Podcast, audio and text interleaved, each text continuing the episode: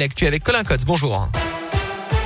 Bonjour Alexis, bonjour à tous. À la une de l'actualité, la réouverture depuis 6 heures ce matin de l'autoroute A89 entre le Puy-de-Dôme et la Loire après une journée, une nuit très compliquée pour des centaines d'automobilistes à cause de la neige.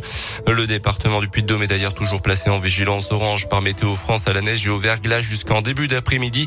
On comptait vers 22 heures encore une dizaine de kilomètres de bouchons pour aller à Thiers. Vinci Autoroute qui a fermé plusieurs fois le péage des marques d'Artière en direction de l'Est hier pour éviter aux véhicules de se mettre en difficulté.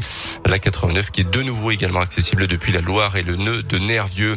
18 mois de prison ferme pour un jeune Clermontois de 25 ans, schizophrène et toxicomane. Il avait commis une dizaine de cambriolages à Clermont et Chamalières entre octobre 2020 et juin dernier. Il a été maintenu en détention par le tribunal. Il avait visé notamment une permanence du parti Les Républicains, des cabinets infirmiers d'expertise comptable, un syndic immobilier ou encore une société de bureautique.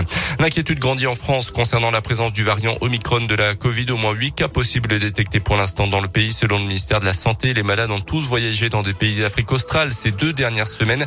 Des dizaines de cas ont également été détectés un peu partout en Europe. Un variant plus contagieux qualifié de préoccupant par l'Organisation mondiale de la santé. Pour terminer plus légèrement du foot avec la 15e journée de Ligue 1, victoire de Lyon à Montpellier, victoire également de Marseille. Le point noir, c'est la défaite encore une fois dans les dernières minutes du match euh, entre Clermont et le Stade de Reims. 1 à 0 pour les Rémois à la 91e minute de jeu. Clermont reste 18e et barragiste et recevra Lens cette semaine.